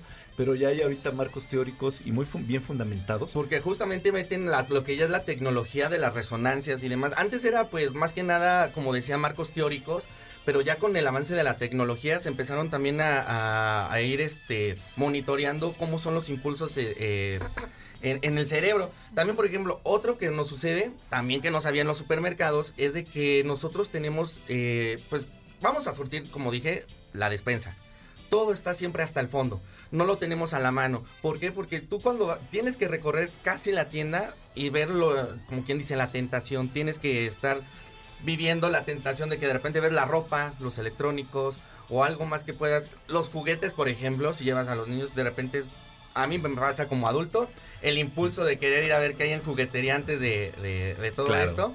Entonces, ¿qué es lo que sucede? Pues a lo mejor dices, "Eh, me, me- me queda un poco de, de dinero.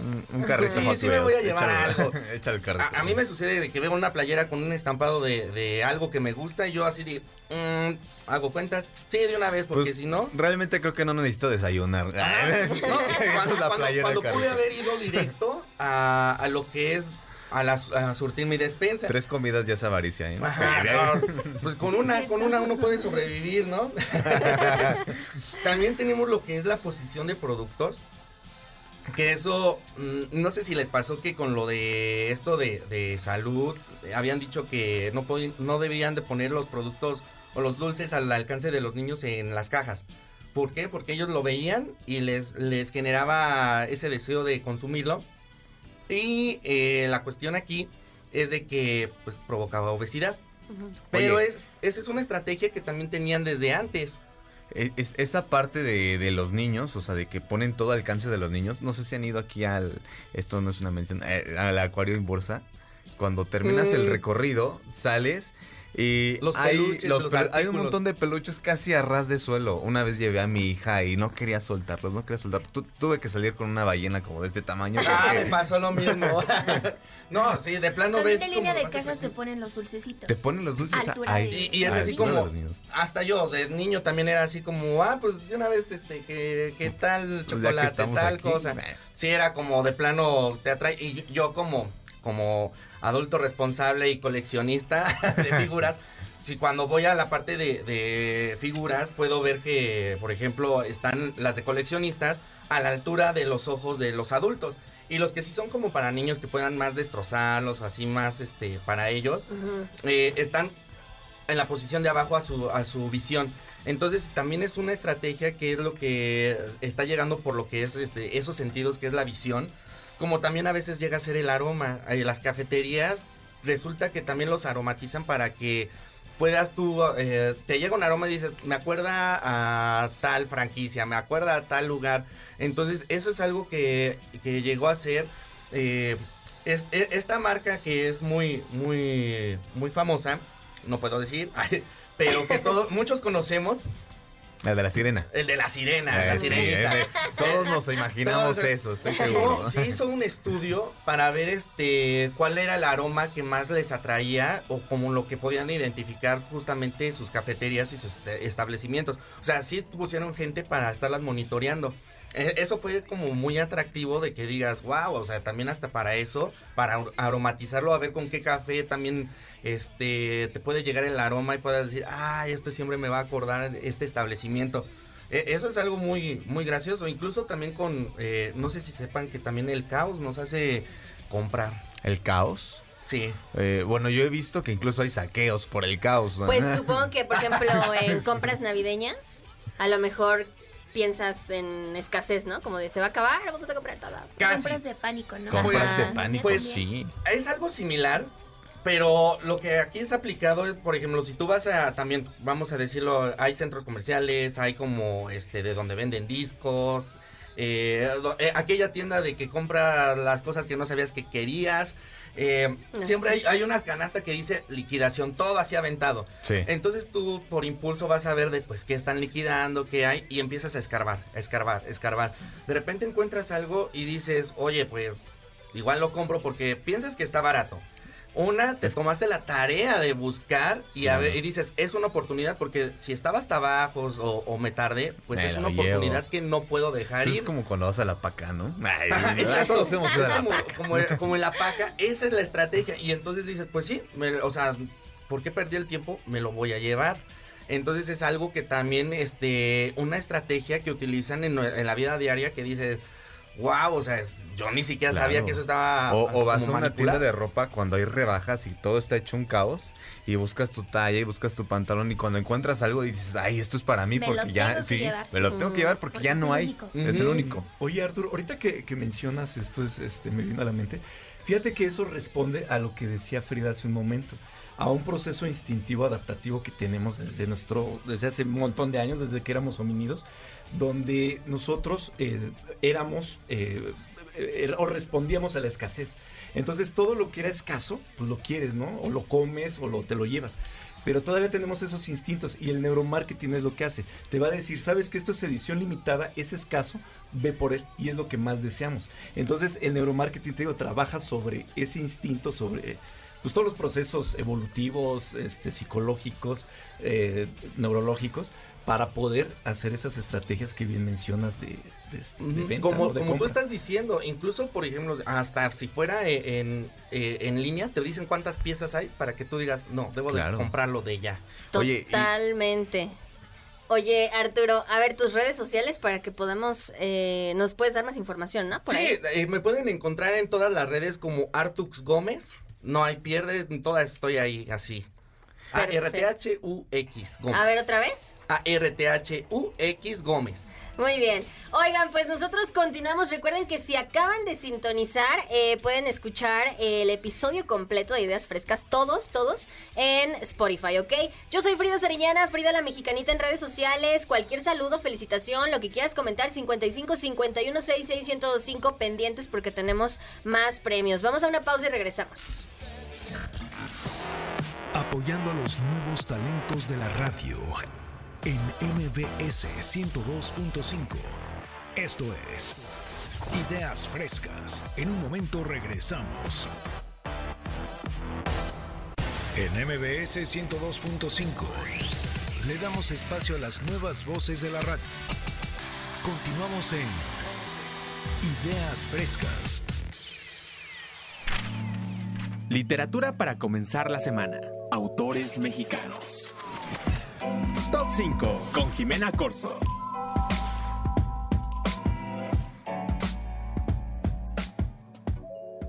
9 con 20 minutos. Soy Frida Sariñana, Frida la Mexicanita en redes sociales. Estás en Ideas Frescas 102.5. Eh, tenemos premios, Mau. Tenemos premios esta mañana festejando el 13 aniversario del Centro de Capacitación MBS. Eh, pues tenemos estos regalos para ustedes. Dos pases dobles para Mariachi Gama. Eh, número 1000, Rocío Banquels, Carlos Cuevas y Estela Núñez en el Salón Maraca. Este espectáculo que se presenta el viernes primero de septiembre a las 9 de la noche. ¿Cómo te los ganas? Envíanos, eh, mándanos un WhatsApp al 55 51 66 1025 con tu canción favorita de Rocío Banquels. Mándala ya para que te lleves estos pases dobles a Mariachi Gama número 1000. Ahí está, mi querida Jimena Corso. Bienvenida a Ideas Hola, Frescas. buenos días a todos. Ya hace ratito los saludé, pero no al auditorio. ¿Cómo están? Bien. Guapos, guapos, como siempre. Les tengo una pregunta. ¿Les gusta leer? Sí. Como que no. Claro que sí. Ay, Depende. Terror, escucha el terror, principalmente. incómodo. En el ah, baño. ok. Bueno, yo dije, top 5 lo quiero. Lo quiero de autores mexicanos que nos obligaron a leer cuando estábamos en prepa, secundaria. Mm. Pero dije, a ver, si ya nos obligaron y ya los leímos una vez, mejor sigamos con otra cosa. Mejor autores mexicanos que son celebridades, famosos y también influencers, pero que no sabías que habían escrito un libro. ¿Qué les parece? Muy bien. Comenzamos con el número 5. Ahorita escuchamos una canción de Kimberly Loaiza. ¿la Importante conocen? mencionar. Importante mencionarla. Porque ha incursionado en los ritmos latinos y en el pop, pero no sé si saben que ella escribió un libro. No, No. que escribió. Más bien es un cómic. Venga. Junto con su ser amado, con su esposo. Digo, hablando de relaciones tóxicas. Ah. Con Juan de Dios Pantoja. El cómic se llama Hooky Love. Y me dirán, ¿de qué se trata Hooky Love? Bueno, en primera, el nombre está como creativo porque Who es de Juan de Dios, Ki de Kimberly, Lo de López y, bueno, la P de Pantoja. Entonces combinaron No. todo su amor, yo creo, para crear este cómic. Ay. Y hablan básicamente de cómo fue su relación al inicio, cómo empezaron en redes sociales, de cómo fue su vida antes de pues ser famosos en sí y de cómo se enamoraron. Oye, ¿no suena como de esas historias de Wattpad? Podría ser. Como libro vaquero, ¿no? No, no. Bueno, yo vi el teaser en, en Google, ay, así que haciendo mención a Google, pero, o sea, puedes verlo y el diseño está bonito, los dibujos también. Es una lectura bastante amigable y a lo mejor si la admiras y dices, bueno, está muy guapa o quiero seguir sus pasos, podrías aprenderle algo a este libro. Tiene bastantes mensajes ahí de sentimentalismo y romance. Si a ustedes les gusta lo romántico, les gusta la Exacto. cursilería, Vayan métanse a a ver. Hooky Tienen Love. un canal de YouTube, importante mencionarlo, que se llama del mismo nombre, Hooky Love. Y también han mencionado ahí el libro varias veces. Entonces, si lo que les gusta leer es romance, como dicen, vayan a checarlo y ahí nos avisan. En arroba ideas frescas, nos suben una historia bailando la canción de Kimberly y nos dicen No. si les gustó el libro. Con el libro. número, número 4. Otro libro. De Thalía. ¿Ubican a Thalía con Están ahí mis vidas? ¿Están ahí? Me siento. Sí, sí, sí. Yo más en las María. Que en pandemia se hizo muy viral precisamente por una cancioncita que salió de un TikTok o algo así en redes sociales. No sé si sabían, pero también escribió libros. Tiene, bueno, tiene cuatro libros, pero tiene tres que son de belleza. La guía definitiva de la belleza. Yo creo que ya necesitamos una actualizada, porque la mujer se ve radiante, ¿no? Se ve muy guapa. No, pues yo creo que más bien no, no tiene caducidad su- sus tips de belleza, porque pues... Podría ser si que manteniéndose así. sean por esos tips que ella escribió en su momento. Pero hace poco, bueno, no hace poco, en el 2011, no, 2013, perdón, escribió un libro infantil. Y yo dije, ¿cómo escribir un libro infantil? ¿De qué se Eso tratará? sería más de Tatiana. Y ojeándolo, podría ser más de Tatiana, exactamente. O a lo mejor de los nuevos youtubers que hacen contenido para niños. O de Tal vez. Ándale, Patilú o algo así. Pero no, o sea, Talía escribió un libro que eh, va relacionado con el tema infantil, pero también al tema de la crianza a los hijos. Todos ustedes tienen hijos, bueno, excepto Frida. Pero ahí te No da sabemos. consejos de cómo dejar el chupón, de cómo cositas. enseñarles a ir al baño solitos o comer solitos. ¿Y cómo se llama O el a libro? dormir en su propia cama. Ay, bueno. Se llama Chupi, el Vinky que regresó a su hogar. Y es precisamente de un chuponcito que Ah. se despide de su niño o de su niña. La verdad es que ahí les fallé el dato. Discúlpenme, pero eh, lo pueden leer y se van a dar cuenta que la historia es como de crecimiento. Pero es El más como chuponcito va enfocado ¿A aprendiendo- los papás o a, o a los, a los niños, pero lo pueden leer con sus hijos y O sea, entonces como ustedes como mensaje. papás van a ir sacando ahí el, cositas, el ¿no? consejo. Sí, ya ves que los papás siempre le inventamos Sí. de más, ¿no? Bueno, número 3. Con el regreso de RBD ya el 25 de agosto, ¿les gusta RBD? Sí, Claro, ¿Eh? claro. ¿Los van a ir a ver? No. Es el gusto cu- culposo de varios. Puede ser, pero marcó una generación. O sea, le tenemos que dar su crédito.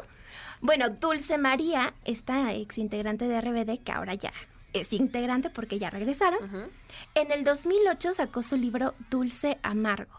¿Ustedes lo conocían? Dulce qué juegos de palabras. Qué bonito, ¿verdad? Se llama Dulce María y el libro Dulce Amargo. La verdad no lo he leído todo, pero he leído varios cachitos precisamente al investigar esto. Y ahí nos cuenta varias cosillas sobre cómo fue su transición de niña a mujer, tipo adolescencia con problemas. Sabemos que empezó desde muy chiquita en el mundo de la actuación y en el mundo artístico, pero también, aunque no seas famoso, la adolescencia es un poquito compleja. Y todo el mundo tiene problemas, entonces ahí te da ciertos mensajes como de esperanza, de empatía. Bueno, te dice que no te rindas. ¿no? Sí, menciona algunas personas, pero bueno, no te enfoques tanto en ellas. no, quiero, no quiero ser spoileado. Mejor en el mensaje de superación y del que puedes cumplir tus sueños, de que tienes que trabajar duro o arduamente por lo que quieres. Y bueno, les dejo ahí la recomendación. También escríbanme si les gusta para ir a ver si lo compro. no es mi lectura. La verdad, yo soy más de novelas. Pero no les quería meter ahorita que Pedro. Páramo, o las batallas en el desierto. No, no. Dije, pura celebridad aquí. Siguiente recomendación, número 2. ¿Ubican a Wherever Tomorrow? Yo creo que sí. Famosísimo, whatever. ¿Sí les gusta? Pilar de los creadores de contenido. Porque ahora ya es comentarista deportivo. Sí. Pero sí lo conocimos, lo conocimos en YouTube haciendo comedia y haciendo muchos chistes. Sí, sí, sí. Pues él también tiene un libro y yo dije, ¿de qué será? Seguramente de comedia o no sé, chistes, sobre ¿Cómo se dice? relaciones tóxicas. Ajá. Lo que hacían sus videos, ¿no? Exacto. Y se llama La Guía del Ligue. ¿Ustedes seguirían el consejo de Wherever Tomorrow para Ah, no. enamorarse? Eh, Es que ya teniendo dinero o popularidad, pues ¿quién no va a poder ligar? no? Creo. Yo sí le seguiría. eh, Podría ser sus que con eso ya no tengas ningún problema. Pero aquí te va diciendo, yo creo que con cierta picardía y el humor que lo caracteriza, algunos tips y te va narrando algunas experiencias que él tuvo y también sus amigos, porque se hizo famoso también con sus amigos. El Wherever Tomorrow Crew se llamaba. Ajá. Bueno, con ellos y te cuenta precisamente cómo es que fue para ellos enamorarse y cómo les rompieron el corazón, cómo poder superarlo. Y te va contando algunos chistecillos, entonces estaría divertido que lo pudieran leer y le den su ojeada. La verdad es que yo no lo, lo pienso leer de peapa. No creo que me funcionen esos tips si es que tips. No, pues simplemente es de, eh, algo curioso es de que de los primeros influencers, o sea, sabemos que famosos eh, ya escribían libros, pero tal cual como influencers fue de los primeros. Sí. Realmente en lanzar eh, o hacer ya como eso de que cada influencer sacaba su propio libro. Pues ahí los veré a ustedes cuando escriban sus libros. Váyanle pensando Es de van a escribir. y bueno, la número uno de esta semana. Todos conocemos a Jordi Rosado. No es por hacerle la barba porque también trabaja aquí. Pero él ha escrito varios libros y hasta donde yo me quedé eran los que hubo Lecón para niños y niñas. Bueno, adolescentes. Ah, yo tenía el de niño. El de qué onda con tus 15 y esas cosas. Que además estaban acompañados de Gaby Vargas, o sea, ahí tenía sus explicaciones un poco ya más eh, basadas científicamente en algo, ¿no? Pero Lo bueno, ¿no? Con su picardía. y aparte exactamente. con Con, información que sí era verídica, no nada más era puro chiste.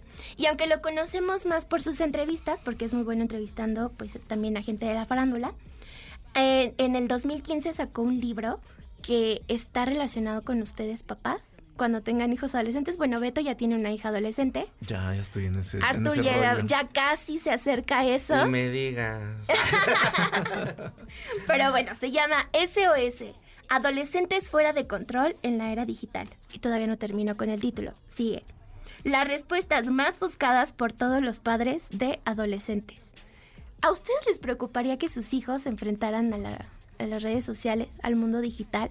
Yo por eso aún no le doy permiso de que haga su perfil. Yo Ah, creo que todos, ¿no? O sea, sí es delicado, o sea, está, está muy bien tener este, esta tecnología, pero creo que sí también es peligroso y hay que saber usarlo. Fí- Fíjate, yo tengo una, una niña de tres años y un tema que siempre me, me preocupa es eso de que cuando se exponen a las redes sociales, más allá de, de que pues es peligroso en cuestión a, a la gente que puede verte a través de las redes, también el hecho del, del bullying cibernético, ¿no? El- Sí, claro, la, la te cosa de que expones te expones y no sabes la otra persona quién está, bueno, quién está detrás. Claro. Les dan mucha libertad ese anonimato para poder hablar de ti, ¿no? Sí, llegas a cualquier persona del mundo. Hay una teoría que es de los seis clics, ¿no? Que, que dice que puedes llegar a seis clics a cualquier persona en el mundo, incluyendo eh, los príncipes de, de Inglaterra, in- incluyendo, no sé, el primer ministro de Australia, de, no sé, N cantidad de personas. Entonces esa facilidad, pues digo, lo estamos hablando, o lo Sí, comento en claro. un plano de padre, ¿no? Con una celebridad, pero también llegas a, a qué clase de Exacto, gente seas famoso o no seas famoso, te expones y es peligroso.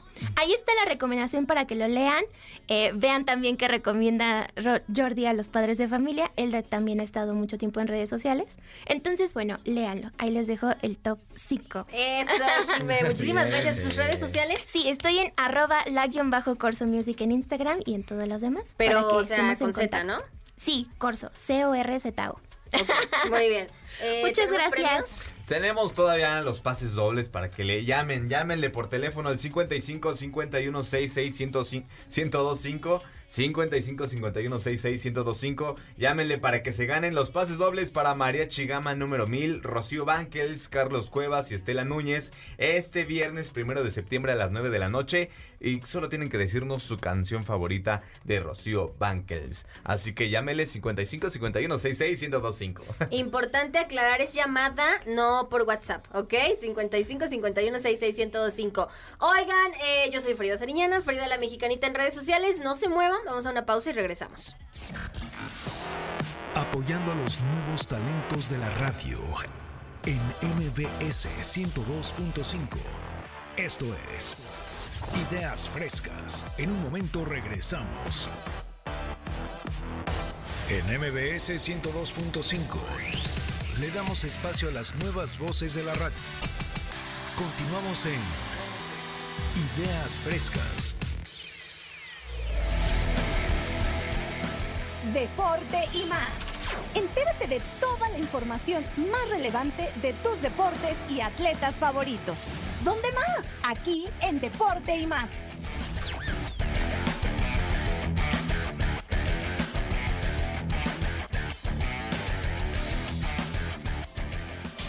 9 con 36 minutos, soy Frida Sariñana, Frida la Mexicanita en redes sociales. Seguimos en Ideas Frescas 102.5 con los alumnos del Centro de Capacitación MBS. Y ya toca el turno de Ale Jauregui. Bienvenida, Ale. Bravo, buen día. Buenos ¿Cómo están, días. chicos? Bien. Arriba ese ánimo el domingo. Eso, a ver, puro deporte Puro hoy. deporte. Ya- ya domingo, despiértense bien, Ya, ¿verdad? Domingo 27 de agosto, que ya hace ratito se acaba de coronar ya este el campeón de la maratón de la Ciudad de México, fue un boliviano.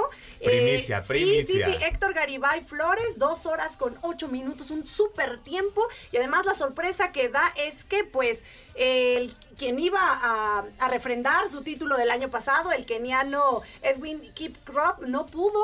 Se quedó hasta el tercer lugar y el segundo se lo lleva Leonard Lanyard. Este, super tiempos. La verdad es que Héctor Garibay se veía como medio acorralado, como que no iba a poder, pero su estrategia de, de que ya tenía ya bien planeada de corredor elite la sacó a relucir ahí como por el kilómetro 25, casi perfilándose al 30. Ujú. Y la verdad es que lo logró, llegó a la meta, dio declaraciones. La verdad es que las declaraciones bastante interesantes. Advierte que pues en su país el apoyo a este, en general a, a esta disciplina de atletismo de, de larga distancia, la maratón, pues no es tan apoyada, tan socorrida, ¿no? Y entonces se veía bien, se veía tranquilo, no pudo estar justamente en el Mundial de, Atle- de Atletismo de- que se está celebrando justo del 19 a mañana. Hoy termina ya el Mundial de Atletismo en Budapest.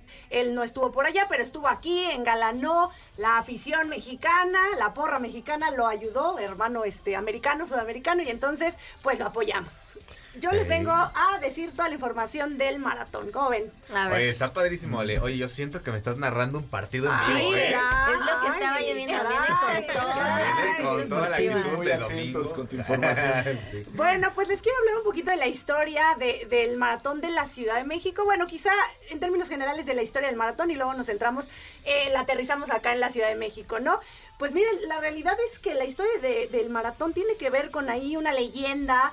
eh, griega, sobre todo, que tiene, que involucra un- una cuestión política, bélica y una cuestión de, de mujeres, ¿no? Se advierte por allá que en el 490 antes de Cristo, este, pues los persas, que se caracterizaban por ser bastante rudos, pues iban a atacar a Atenas, ¿no?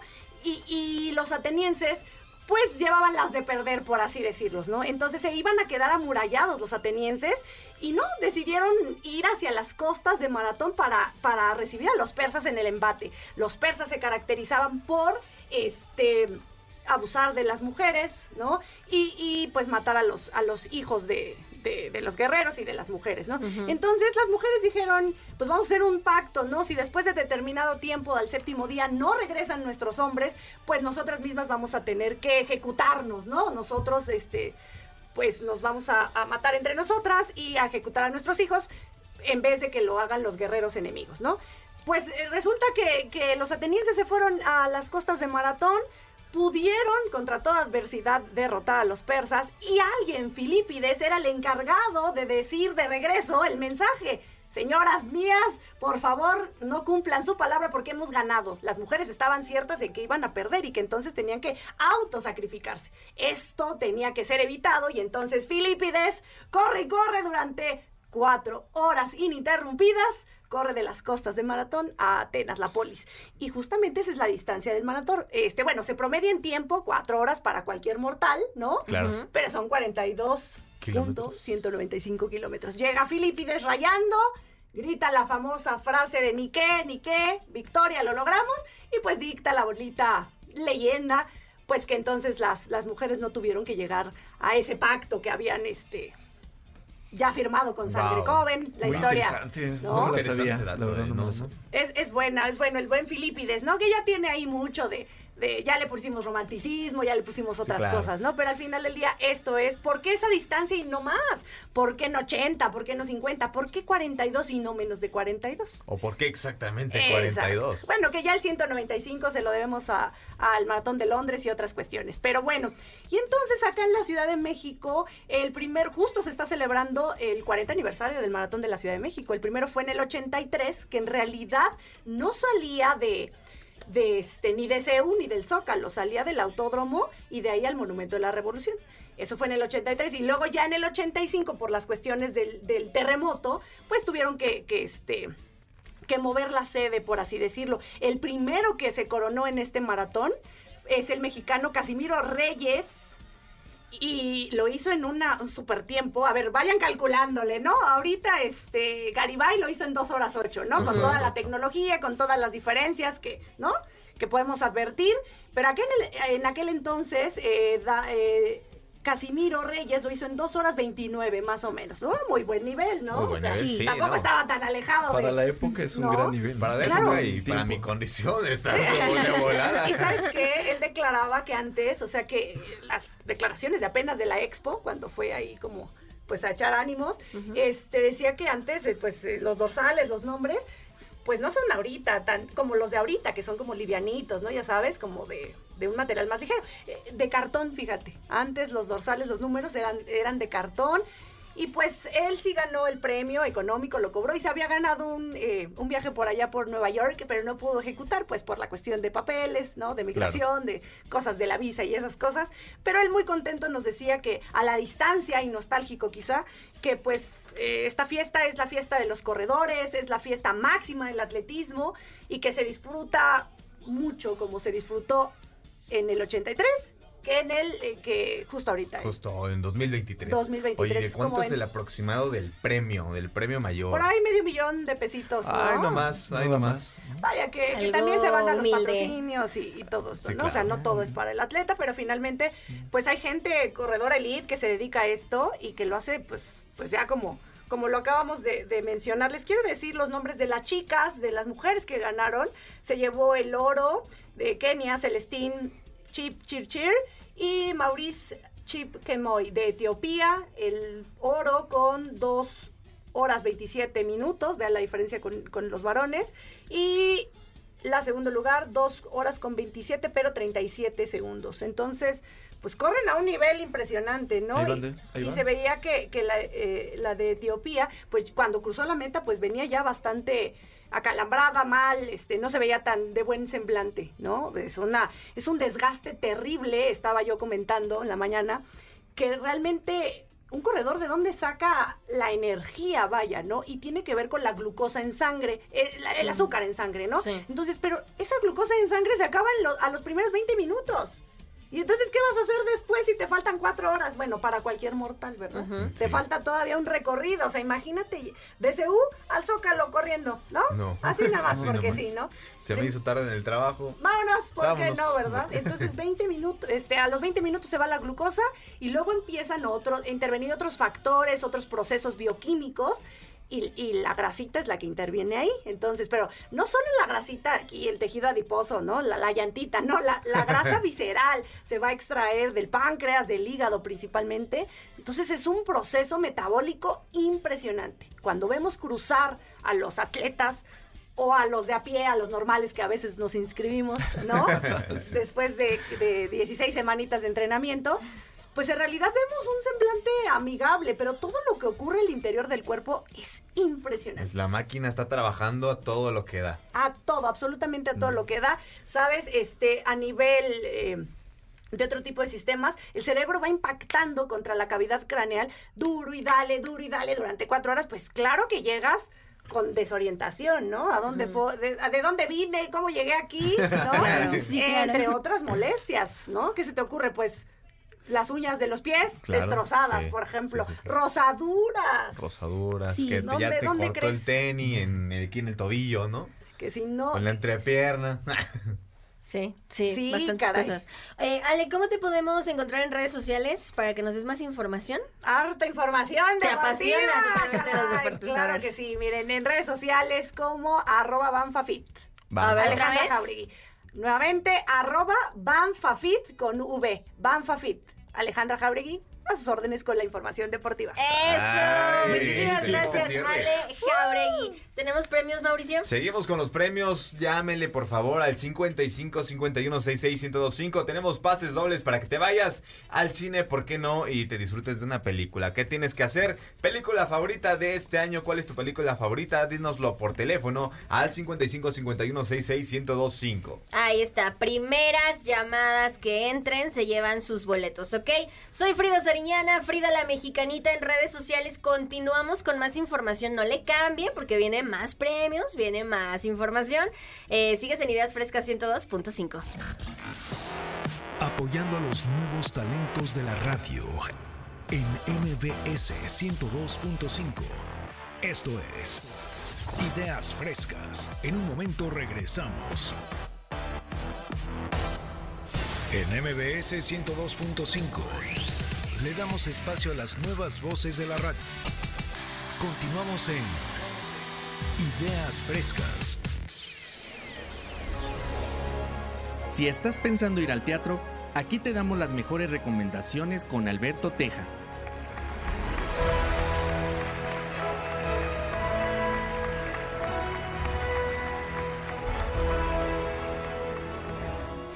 Oigan, son, exacto, aplausos porque ya viene el teatro, 9 con 51 minutos. Soy Frida Seriñana, Frida la Mexicanita en redes sociales. Sigues en Ideas Frescas 102.5. Si lo tuyo es el arte, el teatro, que creo que es algo que se debe fomentar más en México, Alberto Teja nos trae la cartelera.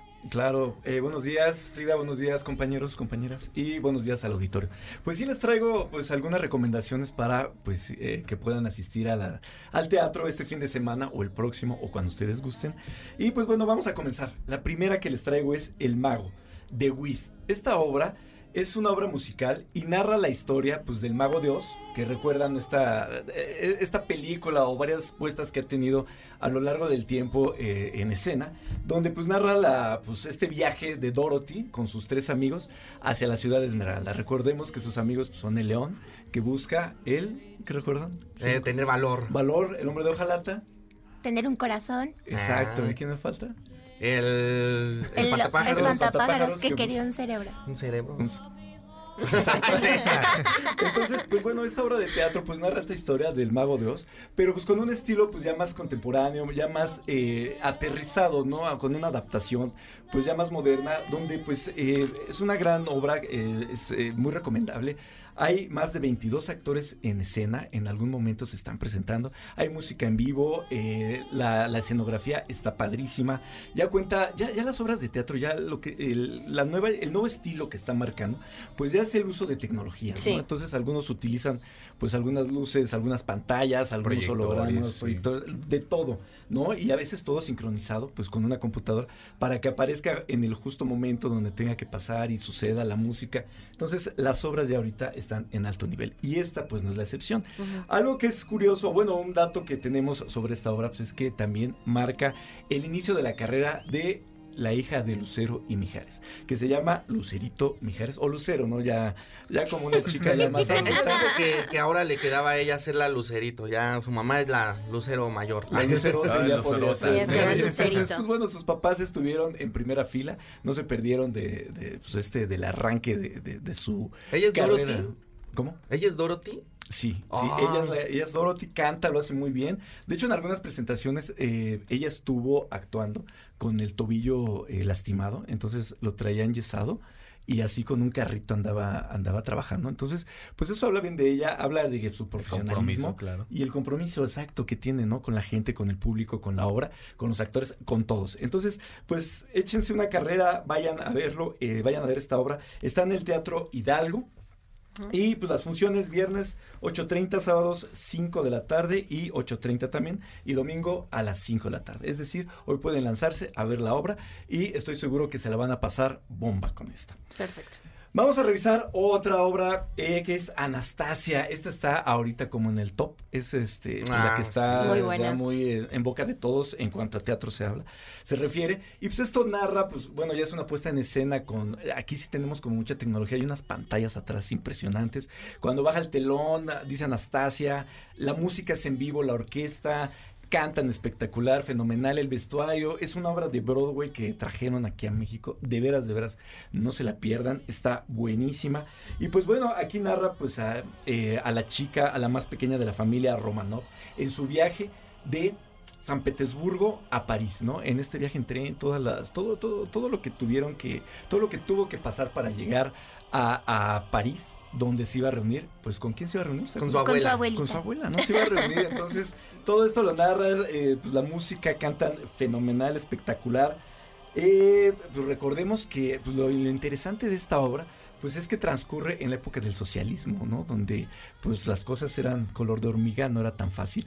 Entonces eso lo hace más complicado. Evidentemente pues del libro a la película este de 1997, pues hay algunas adaptaciones donde quitan esos puntos que son como más delicados, más políticamente pues bueno, donde Y no le quitan un poco la ficción, ¿no? Porque me parece que cambian el personaje de Rasputín por Gleb. Así es, es correcto. Entonces van cambiando, van adaptando, evidentemente, pues para un público más, más familiar, no más joven Sí. familiar. Pero pues aún así vale la pena, vayan a ver la obra. Eh, no les comento más, no quiero hacer spoilers. No pero- vamos a hacer spoilers, nada más les vamos a comentar que eh, hay algunos vestidos que pesan hasta 43 kilos. 43. O sea, está impresionante, la verdad, Casi muy, lo que yo muy peso, bueno. sí, ¿verdad? es como traer un Alberto así encima. Pero eh, sí, sí, sí, tiene muchas cosas. Es, es buena, eh, es una gran obra, es una muy buena apuesta. No se la pierdan. No se la pierdan. Cuando la tenemos funciones miércoles y jueves a las 20 horas, viernes 20.30, sábado 14.30 y 20.30 horas y domingos a las 13 y 17.30 Pueden horas. ir, pueden En ir. Igual mantienen la- las mismas canciones. Sí. Ah, perfecto. Así es. Entonces, pues bueno, pues échense una carrerita, aprovechen y vayan a ver esta obra. Les traigo otro musical. Este musical, bueno, los dos que les voy este, a recomendar, pero pues, son más o menos como de la época. Pero vamos a comenzar con Bule Bule. Este es un, este es un, este, este es un musical eh, que está, pues, está montado en el Teatro Milán, donde pues la- lo que trata es de que pues hay dos, este, dos grupos finalistas en un concurso de programa de televisión para ganarse la Rocola de Oro y un contrato discográfico. Y los que compiten son los bombonetes y los pillos del rock, ¿no? Entonces, esto lo hace la, este, pues, los actores de, cantando y bailando, pues todas las canciones de la época de los 50s y de los 60s, ¿no? Como Bule Bule. ¿Ustedes bailaron Bule Bule? ¿Les gusta eso? Sí, en ¿no? todas ¿Se acuerdan las película? pero no es de mi época. No es de tu época. No, no, no, es de la época, pero sacas el clásico paso. Ah, bueno, Sí, claro, el nadando, el tipo, ¿no? El buceando. Exacto, Bule Bule con un poquito de la música surf. El twist. El twist, ¿no? Ahí va de la mano, ahí es como va evolucionando la música. También un poquito como bailaba John Travolta. Sí. Y No, y curioso lo- en lo que Pulp estás Fiction. diciendo. Este, esta icónica escena que fue súper premiada, donde pues John Travolta, como lo decía, ¿no? Yo bailo más o menos así para que se den una idea. Ahorita, si me da tiempo, lo haré para la gente que nos ve en la webcam. No, y me suena lo que es como parecido a la, la temática al- a la obra de Airspray, ¿no? Más o menos. ¿De Hairspray? Sí, sí, sí, sí. Sí, sí, sí, sí, muy similar. tipo Entonces, como vaselina, ¿no? Este, pues Ajá. aquí eh, los padrinos Mariana Garza, Diego Schwenning y Eric Rubin, no, pues gente que es más o menos contemporánea, contemporánea de, de ese estilo de música. no, no van muy alejados a lo que están eh. Con haciendo, todo ¿no? respeto están escuchando. No, pero es, es una, es una obra muy divertida, es muy familiar. Y pues nos trae esta, esta nostalgia, esta melancolía, ¿no? De la época de los 50 y los 60 Ya sea que nosotros no estuviéramos en esa época, pero, por, pero sí nuestros padres o abuelos, donde pues íbamos a las fiestas y los veíamos, ¿no? Cuando se reventaban, así decían, ahora sí voy a, me voy a alocar. Entonces, Me voy a pues alocar. bueno, es este... Desconectar. Me voy a Sus papás desconectar. decían que estaban bien alocados, ¿no? desatados. Con Este tipo de... Desatado. Perdónenme la palabra, pero me voy a desatar. Chambear, decían. Entonces, este, muy bonita, vayan, vayan en familia, es una gran obra. Eh, las funciones son los lunes a las 20.45 horas y les repito, es en el Teatro Milán. Así de que échense una carrerita, se la van a pasar bien y pues bueno, mañana podrían visitarlo, ¿sale? Y por último, pues igual en este tenor, en este, en esta época en la que seguimos este, revisando algunas, este, estamos de nostálgicos, pues Vaselina, que se presenta en el Centro Cultural Teatro 1, donde, pues bueno, ha sido este muchas veces eh, montada esta obra, muchas adaptaciones en, en- en muchas Infinidad. partes, infinidad, ¿no? Entonces, pues esta es, vuelve a México, vuelven a montarla. ¿Tú ya la viste? Vaselina, claro, claro Sí, que ¿y sí. te gustó? Eh, sí me gustó, pero bueno, al final yo soy entusiasma, entusiasta de este tipo de obras, ¿no? Claro. Porque, pues sí les quiero comentar, bueno, antes de, de entrar en la polémica que desató esta obra, Sí. pues vamos a hablar de que, pues bueno, pues es la obra donde pues se trata de Dani, Dani Zuko, ¿no? Este cuate con el copetote John Travolta, que conoce a esta chica eh, en unas vacaciones de verano a Sandy. ¿Se acuerdan cómo se pide Sandy. Sandy? Olson. No. Sandy Olson, exacto. ¿No era Sandra Dee? Era- No, Bueno, pues conoce a Sandy y luego se enamoran y por cazares del destino se encuentran en el colegio, donde pues acá era el chico tierno y allá era, este, en las El vacaciones malote, ¿no? era el malo, no era el rudo rudísimo, como diría. Y pues bueno, ahí es donde entran en conflicto, este, de- de- pues los cuates, ¿no? El el estatus que debían de haber tenido ahí en el, en el colegio. Y pues ahí es donde comienza pues toda la, este, pues toda la trama y muy divertida. Solo que, pues aquí son tres puntos que les quiero comentar donde se, abrió el debate, ¿no? Con esta obra, con esta apuesta. La primera, pues es el costo de los boletos, ¿no? Están un poquito elevados. Hay gente que, pues igual tenemos que romper el cochinito para ir. Los boletos más baratos están alrededor de los 1.700 pesos hasta los 6.300 los más caros. Entonces, pues si van en pareja y quieren un buen lugar, estamos hablando de 12.600 pesos, más lo que te echas al, a- al paladar, ¿no? Más la estacionada, más Y la vuelan gasolina. los actores. Más las palomitas. Más las palomitas, Pero, ¿qué los- días podemos disfrutar esta obra? Jueves y viernes a las 8 de la noche, eh, sábados 5 y 8 de la noche también, y los domingos 1.30 y 5 de la tarde. Perfecto. Alberto, tus redes sociales para que nos puedas dar más Alberto información. Teja, así me pueden encontrar, ahí estoy a la orden, me pueden eh, seguir y cualquier Y pregunta. ahí para que nos digas Sí. el chismecito de la polémica de esta Ahí está, hay polémicas y están, están muy buenas. Perfecto, muchísimas gracias. Nos acompañó Mauricio Rivera, ex alumno de Centro MBS. Uh, Muchísimas gracias. Roberto López en la producción, en los controles, Víctor Luna. También nos apoya en la producción Patti Hernández, Daniel Gallardo en los teléfonos y en las redes. Chicos, muchísimas gracias. No, gracias, Gracias, gracias por a todos escucharnos. Bueno. Muchas gracias. Cuídense mucho. eh, recuerden que nos escuchamos todos los domingos con los alumnos del Centro de Capacitación MBS. Si quieres ser parte de esta escuela y ser locutor profesional, www.centrombs.com o 55 56 81 20 87. Yo soy Frida Seriñana, Frida la Mexicanita en redes sociales. Adiós. Los comentarios aquí vertidos son responsabilidad de quien los dice y no necesariamente reflejan el punto de vista de MBS. Por hoy, concluimos con nuestras ideas frescas. Los alumnos del Centro de Capacitación MBS los esperan con mucho más el próximo domingo. MBS 102.5.